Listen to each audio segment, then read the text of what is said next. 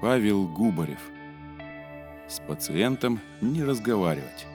Рассказ из цикла «Депрессия, роботы и один велосипед».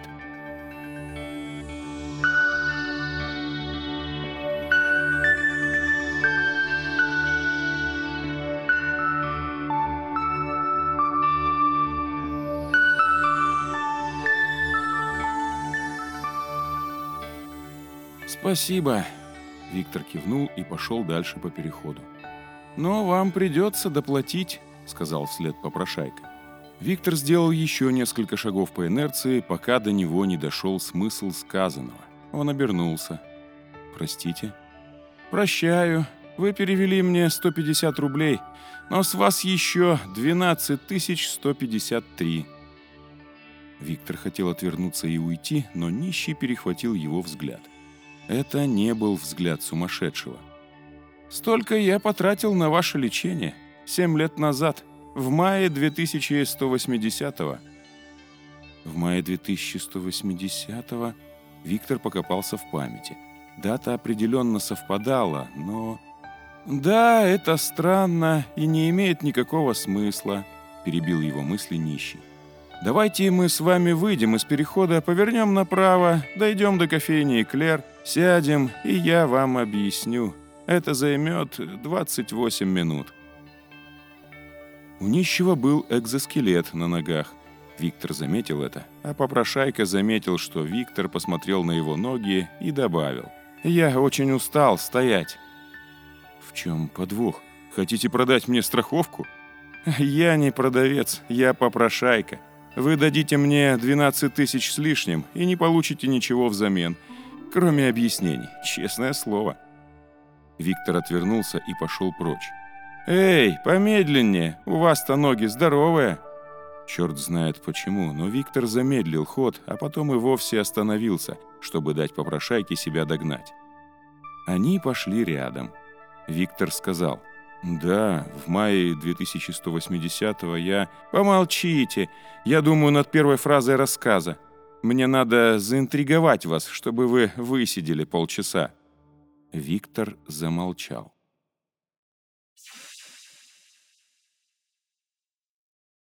Кейс Виктора пришел к нему на планшет во время обеденного перерыва. Кто-то заранее подчеркнул фразу «общение с пациентом только через аист». «Что за издевательство?» — подумал он. «Диагностировать через секретаря, а оперировать будут через замочную скважину?» Он отложил планшет и взял вилку. «Извини», — сказал он, — «что и требовалось доказать, какой-то мутный идиотский случай направили именно ко мне. О чем я говорил? А, да, подхожу к ним, и разговор почему-то смолкает. Я удивился, но не придал значения. А потом понял, что они не хоккей обсуждали. Счет 15-12. 15 — это 15 кейсов в мою пользу.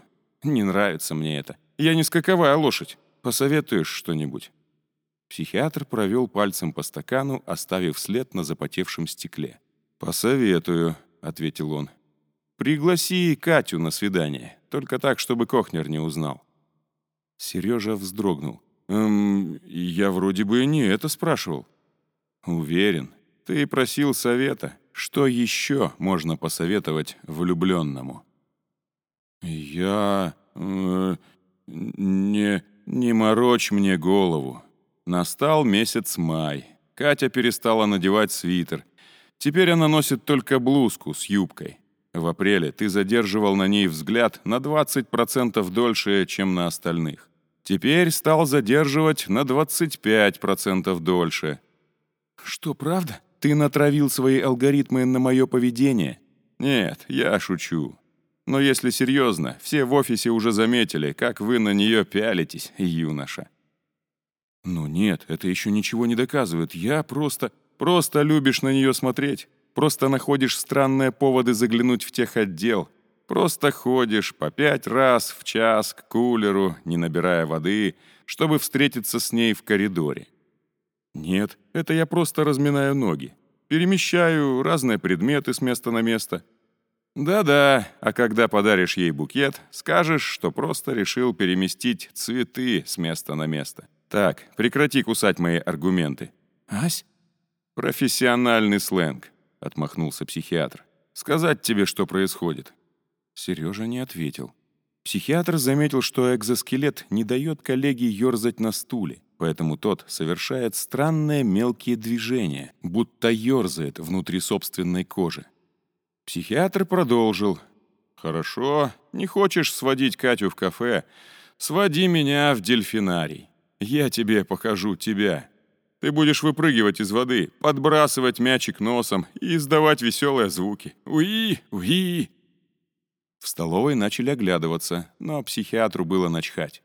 «Ты достигатор, Сережа, почти гений в своем деле, но по жизни достигатор. Тебя подкармливали рыбкой, когда ты высоко прыгал. Ты привык прыгать выше и выше. Не подумай, что я тебя презираю, ни в коем. Я тобой восхищаюсь. Ты родился в своей этой Орловской области, в Оренбургской. Неважно, в дыре ты родился. С этим не будешь спорить. Вот и молодец. Ты учился лучше всех, работал лучше всех. Заработал на чудесный роботизированный экзоскелет. Потом на переезд в Москву. Еще раз молодец. Встал на ноги в обоих смыслах. Но тебе не надо повторять этот паттерн поведения с девушками. «Не надо учиться и работать?» — переспросил Сережа. «Не надо прыгать выше всех и ждать, пока на тебя обратят внимание. Это работает в институте, даже в нашей поликлинике, но не в любви». «Это весьма интересное и экстравагантное предположение», — нашелся, наконец, Сережа. «Но экстравагантным предположением требуется экстравагантное подтверждение. Все мы любим находить закономерности в сложных данных и любим находить подтверждения догадкам, но следует искать и опровержение. Прекрати кусать мои аргументы. Ведешь себя как щенок у ветеринара. Фу, фу, кому сказал? Научный метод — это хорошо, Сережа, но и применяй его в своей практике. Психиатр указал взглядом на Сережин планшет. Ты диагност, а я... Разве психиатр не обязан быть добросовестным в диагностике? Я с тобой говорю не как психиатр. «Так, постойте», — сказал Виктор. «Что-то не так? Плохое начало?» — обеспокоился попрошайка. У меня уже кончается первая чашка кофе, а вы все никак не дойдете до моего кейса. Ну, я старался, чтобы было не хуже, чем в медицинском сериале. Загадочный медицинский случай, любовная история, офисные интриги. Все три линии в самом начале. Не получается. Не то чтобы нет, но... Тогда возьмите себе еще кофе и не жалуйтесь. А семь лет назад вы не были так сварливы. Я был молодой, и у меня все получалось.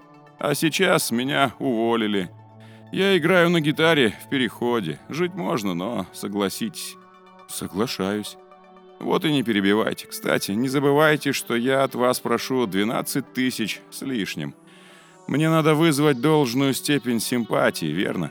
Иначе вы откажетесь давать деньги, даже когда узнаете, за что. Ах, вот как. Да, сидите, слушайте и начинайте симпатизировать. Виктор растерянно почесал бровь и замолчал. «Я с тобой говорю не как психиатр, а как любой нормальный взрослый человек, который не может спокойно смотреть, как влюбленный мучается. Так что пригласи Катю, это раз. Позаботься о том, чтобы Кохнер не узнал, это два. Отношения на работе, сам знаешь, не поощряются. А поскольку ты волей или неволей с Кохнером конкурируешь, он сможет использовать это против тебя. Кстати, по секрету, он сейчас вдруг засомневался, мужчина он или женщина. Кохнер? Именно. Так что он не только опасный, но еще и опасная. Но у него же щетина. Я тебя умоляю. Когда дойдет до сокращения штатов, системы принятия решений не посмотрят на щетину. Все, что касается Кати, лучше держать вне поля зрения камер. Так что прекрати шастать в тех отдел, ради бога. Кстати, камеры видят, что мы с тобой в столовой, хотя обеденный перерыв кончился две минуты назад. Психиатр смял салфетку и бросил ее на тарелку. Виктор растерянно кивнул, медленно встал, тихо прошипев пневматикой на ногах, и направился к выходу, попутно открывая планшет. Психиатр пошел с ним. «Представь себе, Андрей Николаевич, что делается? Прислали пациента, которого нельзя опросить. Разговаривать только через электронного секретаря, он, видите ли, слишком занят. Я не понимаю, за кого они нас держат? За врачей или автомехаников? «Ха!» — сказал психиатр. «Интересно, как вы будете выкручиваться?» «То есть, я, конечно, хотел сказать, совсем охренели, сволочи!» «Да, так и было. Я только что сменил должность к этому моменту. Припоминаю». «Да заткнетесь вы или нет? Вы обещали вызывать у меня симпатию. Вот и не мешайте. Кстати, все имена изменены. Андрей Николаевич вовсе не Андрей Николаевич. Быть может, некоторые другие детали не соответствуют действительности. И Пол Кохнера? И Катя? Без комментариев». Пациент был, и его не было. Он сидел раздетый до трусов. Его глаза скрывал шлем. Иногда он беззвучно шевелил губами, иногда чуть двигал головой. Работал. Отвлекать его было нельзя. «Нет, ну они издеваются», — сказал Костя. «Сказали, работодатель оплачивает его лечение.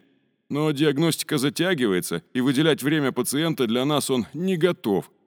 «Затягивается?» — спросил Сережа. «Первая линия отказалась ставить точный диагноз», — сказала Наталья. Сережа углубился взглядом в данные. Костя посмотрел на пациента и скорчил рожу. Сидит не совсем одет, мужчина 33 лет, с виду здоровый как лось. Больше ничего узнать не удалось. «Не смешно», — сказал Сергей. «И странно. Первая линия должна была направить его к Николаевичу. Чувак явно... Он же не слышит нас. Ну и хорошо. Чувак явно не держит стресс на работе. Что у нас тут? Специалист высокого класса, недавно переставленный на руководящую должность. Бессонница, потливость, хроническая усталость, расстройство аппетита, сниженная работоспособность, эмоциональная волатильность. Я не понимаю, а что они ожидали? Что у него румянец появится? Есть тонкость, пояснила Наталья. Пациент говорит, что симптомы беспокоили его и ранее, но усилились в последнее время. Есть предположение, что это соматическое заболевание, обострившееся вследствие стресса. Это раз. «А во-вторых, — сказал Костя, — у них в корпорации вокруг каждого менеджера скачет три коуча. Два электронных и один живой. Сдувают пылинки с его извилин. В смысле, стресс-менеджмент у них построен хорошо. Здоровый человек должен держать в таких условиях нагрузку легко и непринужденно. Но он не держит. «Не держит», — согласился Костя. Они посмотрели на пациента. Пациент не реагировал, живя своей жизнью внутри шлема. «Наталья, я тебя цитирую. Пациент говорит, что симптомы беспокоили его и ранее», — сказал Сережа. «Так». «Но он же не говорит?» «Его секретарь говорит. Спрашивай, что хочешь. Можешь и кровь взять, если надо. Вот тебе тело». «Секретарь?» — уточнил Сережа. «АИ? Второго класса интеграции?» «Да, не придерешься. Вот смотри». Наталья обратилась к своему планшету и спросила. «Когда вы впервые обратили внимание на потливость?» 2 октября 2178 года, ответил аккуратный нечеловеческий голос. В дальнейшем избыточная перспирация была подтверждена на ежемесячном медицинском осмотре. «Впечатляет, да?» — сказал Костя. «Я впервые задумался, не посадить ли мне такого же к себе в череп. Помнит все лучше человека. Обычно на приеме как? Спрашиваешь, когда кровь в моче появилась, а он мямлет. Ну, с полгодика назад». «Это, конечно, сильно упрощает нам жизнь», — подумал вслух Сережа. «Но он запнулся. «Ну, «Ну что?» — спросили его подчиненные хором. «Мне надо подумать», — сказал Сережа. Коллеги переглянулись, слегка улыбаясь. «Не нравится мне это», — подумал Сергей. «Они смотрят на меня, как зрители на футболиста. Сейчас должен разбежаться, пнуть мяч и показать класс. Еще одно очко в мою пользу и не в пользу моего босса. А ведь Кохнер сам отдал этот случай, посчитав его слишком сложным для себя, как для специалиста, и слишком неоднозначным для систем принятия решений на первой линии диагностики, которую он, Кохнер, и выстроил. А ведь случай-то простой. Алгоритмы исключают соматику. Если это не соматика, то это психика. Чувака должны посадить на каталку и отвезти в кабинет к Андрею Николаевичу. Николаевич должен решить, что с ним не так. Поставить ему депрессивное расстройство, например, или сказать «Парень, у тебя повышенный невротизм, не ходи на руководящую должность, сгоришь». Сергей покопался в данных. Вот он, спазм протоков поджелудочной на фоне стресса. Классика. Еще несколько месяцев такой жизни, и ферменты поджелудочной начнут переваривать саму поджелудочную. У здорового лося начнется панкреатит, и все. Строгая диета, пакет лекарств, никаких командировок в Юго-Восточную Азию. Карьерный рост пациента застаивается так же, как ферменты в спазмированном протоке. Но Кохнер не торопится делать вывод. Почему? Думай, Сережа. Он прикрыл глаза и стал вертеть ситуацию как трехмерную модель лабиринта в редакторе. Это не помогло. Тогда он представил, будто смотрит на лабиринт сверху вниз. Внизу остался пациент, его болезнь и его карьера. Наверху оказались корпорация и Кохнер. Кохнер не торопится диагностировать психическое расстройство. Ага, может быть, цепочка такая. Это невыгодно корпорации. Она будет вынуждена убрать человека с должности. Если бы, скажем, у него нашли проблему с щитовидкой, то появились бы понятные горизонты планирования в плане лечения а с каким-нибудь рекуррентным депрессивным расстройством риски падения работоспособности резко повышаются. Теперь чувак совершенно ненадежная лошадка. Да, но Кохнер при чем? А что, если существует еще одна метрика эффективности работы корпорации с клиникой? Скажем, сколько пациентов мы можем вытянуть в область менее трудноизлечимых болезней? Получается, Кохнер хочет отдать это дело мне, чтобы я приговорил менеджера по сути, прервал его карьеру. Тогда при сокращении штатов Кохнер будет выглядеть как более выгодный сотрудник. По статистике, его пациенты более здоровы. Сережа открыл глаза. Команда все еще смотрела на него с обожанием. Он отвел взгляд на пациента. Сереже захотелось сорвать с него шлем и заглянуть в глаза. «Сам-то чувак что хочет, карьеры или спокойствия и здоровой поджелудочной?» «Видимо, карьеры», Иначе, не будь дурак, уже бы ушел с должности, на которой выгорает. Ну и что с ним делать? Сережа решил, что не будет отбивать мяч, а немного побегает по полю с командой. Давайте посмотрим внимательно на органику. Ставлю 100 долларов на гипоплазию правой позвоночной артерии. «Да ладно», — сказал Костя, — «гонишь». Наталья должна была цокнуть языком и сделать Косте выговор, но вместо этого сказала — по рукам». Катя закрыла зонт и подставила ладонь, чтобы поймать последние капли дождя. «Так что, Сережа, учти, я делаю роботов, которые вас заменят. Ничего личного. Я вовсе не хочу, чтобы вас выгоняли из клиники на мороз. Вы мне нравитесь». «Ты...» Сергей не смог взглянуть ей в глаза и ответил не Кате, а куда-то в пол. «Ты тоже мне нравишься». «Стоп, стоп!» – запротестовал Виктор. «Не хочу это слушать. Давайте обратно к моему кейсу». «А как же лирическая линия?» «Зачем она здесь?» «Героям должно что-то двигать. На начальство он плевать хотел. Но, может, ему хотелось впечатлить девушку, а может и нет. Учтите, что если бы он просто аккуратно делал свою работу, то спихнул бы кейс психиатру, и все тут». «Ладно, «Но это последнее», — сказал Виктор, показав на чашку с кофе, о которую грел пальцы попрошайка. «По крайней мере, за мой счет». Он коснулся Катиных губ на Маяковской и оторвался от них только на станции «Театральная». Быть может, поезд останавливался на Тверской, а может и нет. Этого он не заметил, потому что сознание было поглощено поцелуем. Красивая девушка в смешном берете ответила на его поцелуй, и теперь, всякий раз глядя на схему метро, он будет сомневаться, а существовала ли в 2180 году станция Тверская? Или она исчезла на время поцелуя, чтобы не мешать? «Вы издеваетесь?» — спросил Виктор. «Давайте без подробностей». «Как ему можно помочь?» — спросила Катя. «Отдать Николаевичу на психотерапию», — сказал Сережа, «и назначить антидепрессанты. Месяца через три будет в норме. «Но это убьет его карьеру».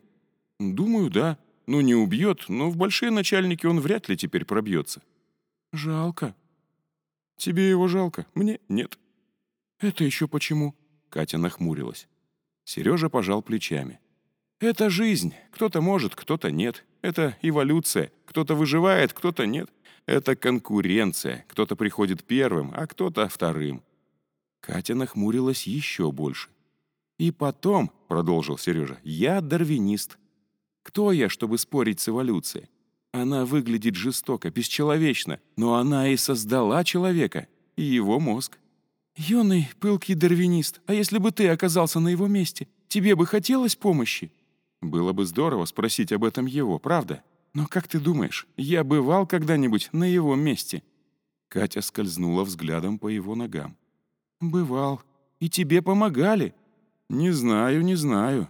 Родители больше интересовались этиловым спиртом и его эффектами на мозг, чем спинальной мышечной атрофией и ее эффектами на сына.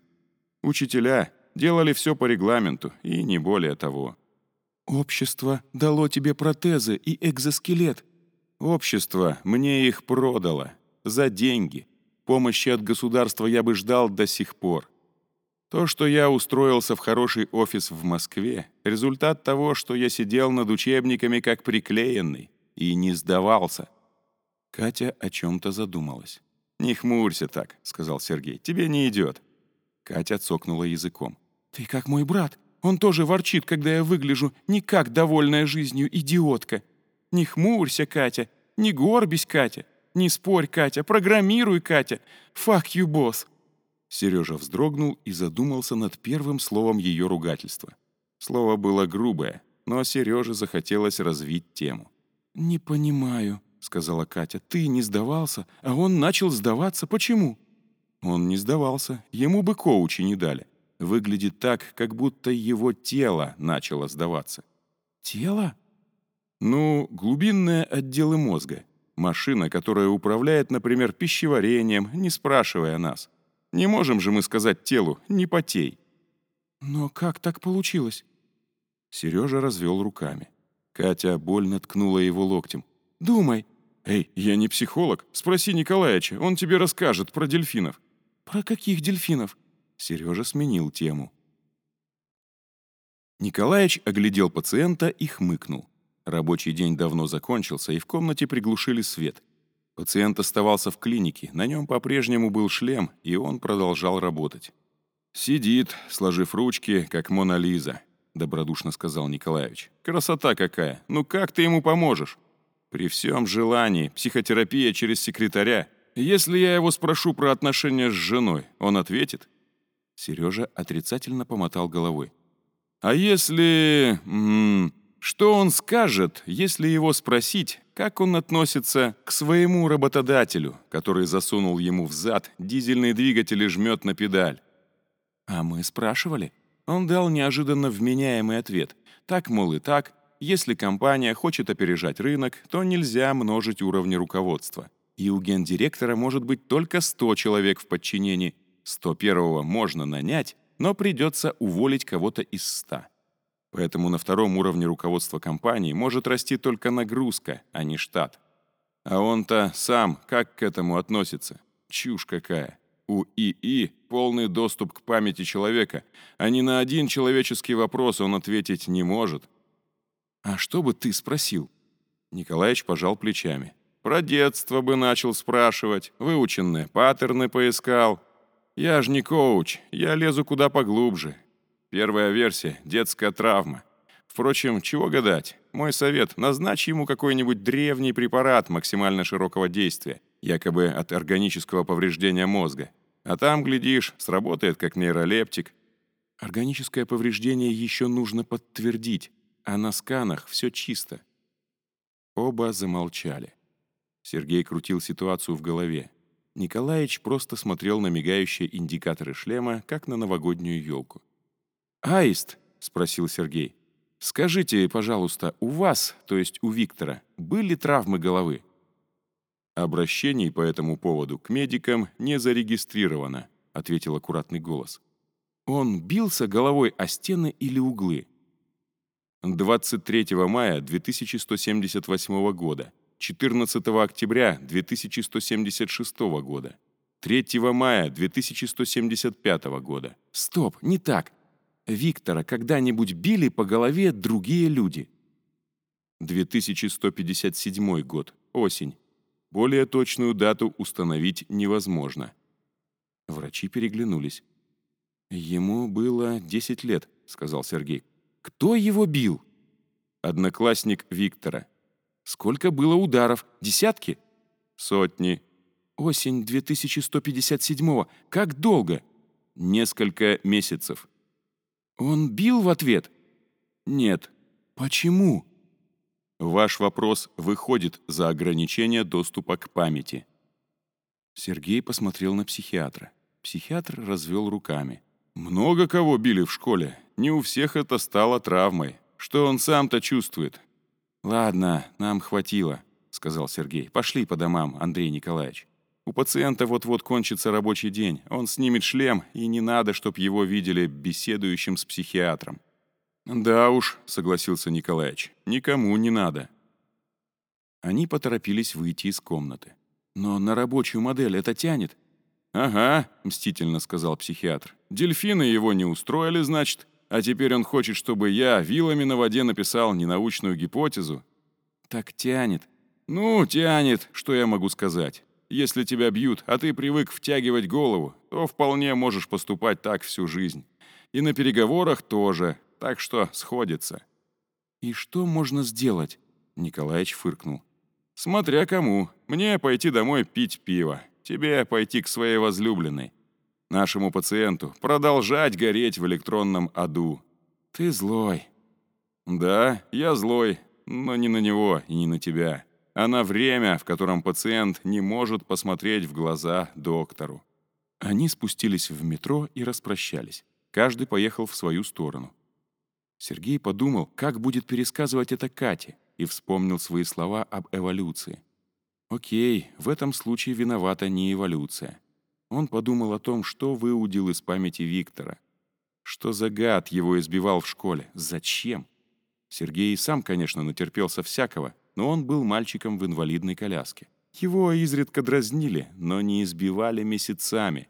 У Сергея сжались кулаки. Виктор отвел взгляд от попрошайки.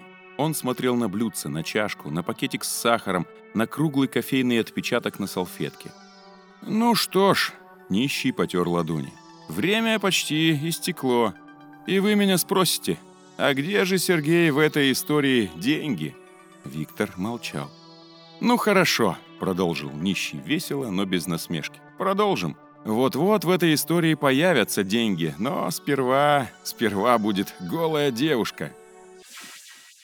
Катя потянулась под одеялом. «Бедный, жаль, нельзя вернуться в прошлое и все исправить. Кажется, я сказала банальность». Сергей промолчал. «Это потому, что я дура». Сергей промолчал. Катя ударила его локтем под одеялом. «Ай, ты перестанешь драться или нет?» «Ты должен был сказать, что я не дура!» «Ты не дура». «Угу, спасибо, поздно». «Ну, черт, да, жалко, что нельзя вернуться в прошлое и все исправить. Запиши умную мысль». Сергей вздохнул. «Запишу. И по мейлу себе отправлю. В прошлое. Дорогой я. Скажи Кате, что она не дура. С уважением, я». Катя хотела подавить смех, но не выдержала и в итоге затряслась всем телом. «Что еще напишешь?» Напишу, чтобы сразу пригласил тебя на свидание». «Правда? Вот прямо сразу?» «Ага. Увидишь Катю, веди в кафе». «Окей. Тогда я, наверное, напишу себе, чтобы я соглашалась. Хотя, наверное, не сразу. Раза со второго, пожалуй, а то слишком шустрый ты какой-то получаешься. Эй, ты чего?» Тут бы сказать, что Сергей вскочил из-под одеяла и бросился одеваться, но наш главный герой — калека. Он дернулся, заскрипел зубами, потом свалился с кровати, ударив при этом девушку. Подполз к стулу, опираясь на него, и встал на ноги. «Ты чего, Сереж?» Так вот, деньги. Сергей потратил 80 рублей на проезд. Далее он заплатил за консультацию в венчурном фонде, где руководителем отдела работал Виктор, его пациент, к тому времени выписанный из клиники с расплывчатым диагнозом и назначенным для отвода глаз препаратом. Сергей долго и изворотливо лгал, но добился от менеджера, чтобы тот направил его к своему руководителю за консультацией. Не к руководителю, конечно, а к его АИ-секретарю. «Это было почти так же хорошо», — заверил его менеджер. Сергей сделал вид, что согласился нехотя, хотя это было ровно то, что нужно. Он оказался в кабинете с Виктором. В этот раз на пациенте был деловой костюм, но глаза его по-прежнему скрывал шлем. Сергей опустился в кресло и несколько минут собирался с мыслями, беззвучно шевеля губами. Потом сказал «Аист, слушаю вас. Я Сергей Юрченков, врач-диагност из клиники «Вектор». Я узнал вас, Сергей Алексеевич. Ты можешь отправить сообщение Виктору? Буду рад помочь. Напомню, что стандартный срок рассмотрения обращения — три рабочих дня. Спасибо, но выставь, пожалуйста, дату прочтения. По умолчанию стоит ближайшее окно в расписании. Вас не устраивает? Не устраивает. Выберите дату, сказал Аист. 1 сентября 2157 года, сказал Сергей. Это была дата из детства Виктора. Осенью того года его начал избивать одноклассник. Сергей замер. Аист думал. «Продиктуйте, пожалуйста, текст сообщения», — наконец ответил тот. Сергей выдохнул. Итого 80 рублей за проезд, 80 за проезд обратно, 3500 за консультацию в венчурном фонде и 100 долларов я проспорил Наталье. Никакой гипоплазии у вас не было. И я об этом знал. 100 долларов по тогдашнему курсу. Итого с вас 12 303 рубля. Виктор посмотрел попрошайке в глаза без выражения. «Сколько?» Тот повторил сумму. Виктор молча кивнул, сделал несколько жестов, и деньги отправились Сергею. Тот коротко кивнул в знак благодарности, надел шляпу и стал застегивать пальто. «Погодите, что было в сообщении?» «А вам не все равно.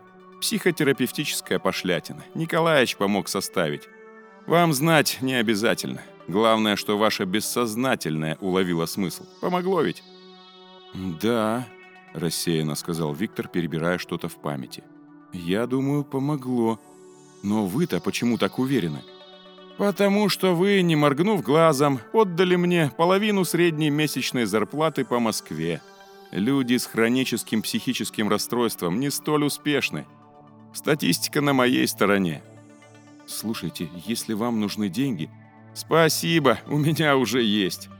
«Что вы с ними будете делать?» «Куплю бутылку хорошего виски, а то, говорят, алкоголь скоро объявят вне закона». «Если вам нужна работа, я бы смог помочь?» Сергей фыркнул. «У меня есть работа. Вы за кого меня принимаете?» Виктор развел руками. «За нищего?» И еще не дошло, это спектакль. Мне нужно было встретить вас в выходной день, чтобы вы шли по улице без своего проклятого шлема и посмотреть, насколько легко вы расстанетесь с деньгами. Хорошо, что я умею играть на гитаре, вот что. Но зачем? Нам с Николаевичем стало интересно, как вы поживаете. Навести справки в наши дни не так-то просто. Стоит в интернете поискать, полиция начинает интересоваться, какого хрена ты шпионишь за людьми. Но эта история... Частично правда, ну, почти вся. Я пришлю текст. Вы можете перечитывать по вечерам и думать, что из этого было на самом деле. Сойдет? Не сойдет. Ваши проблемы. Сергей медленно встал на ноги, скривившись, и тихо добавил, почти скороговоркой. Извините, я такой раздражительный стал. Мои ноги все хуже. С Катей мы в разводе. У вас голубые глаза, оказывается. Он шагнул мимо сидящего Виктора к выходу. Виктор удержал его, взяв за рукав. «Странный вы человек все же», — сказал он. «Нельзя было просто спросить». Сергей посмотрел на сидящего сверху вниз. У того появилось ощущение, что врач измерил глубину его черепа от глаз до затылка. Сергей отвел взгляд и пошевелил губами, будто выбирая фразу, которая точно поместится собеседнику в голову. И, наконец, сказал, «А просто спросить в наше время – это самое трудное».